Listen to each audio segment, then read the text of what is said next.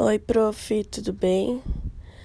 Irei apresentar um trabalho feito por mim, Tássila Matoso, Isadora Felício, Micaela Vidal.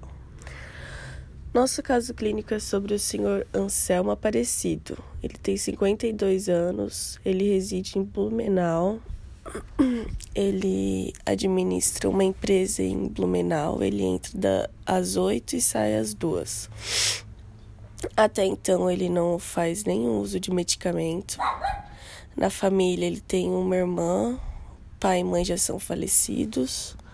Aí tem casos na família que seus pais faleceram de infarto. Os sintomas que ele começou a sentir foi fortes dores no braço assim que chegou na sua casa após o trabalho. Ele disse que estava muito irritado e se queixando de muita dor no peito quando sobe os dois andares de, seu, de escada de seu prédio. Porém, em outros momentos, ele, ele relata que não sente essa dor no peito.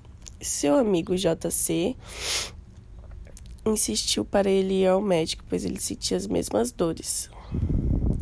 Os relatos são Anselmo, Anselmo é sedentário, IMC dele é 28, ele é esfumante, a pressão dele estava 150 por 100 tem problemas como bronquite asmática, constando no último exame feito triglicerídeos altos, 160 ml por dl em jejum.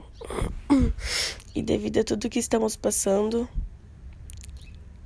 em questão da pandemia, está muito estressado. Os medicamentos são Sustrate 10 miligramas para tratar a angina, que seria dor no peito, o princípio ativo da, do sustrate é o propatil nitrato. A posologia seria de 3 a 4 vezes ao dia, não excedentes 40 miligramas em 24 horas. Farmacocinética é, quando administrado o propatil nitrato, é, é rapidamente absorvido com efeitos hemodinâmicos, com duração entre 4 e 5 horas. Os efeitos anti-angina são muito mais curtos. O início do efeito vasodilatador seguido de dose sublingual é observado após 2, 3 minutos. E a via que o via de administração que o sustrate é, é sublingual.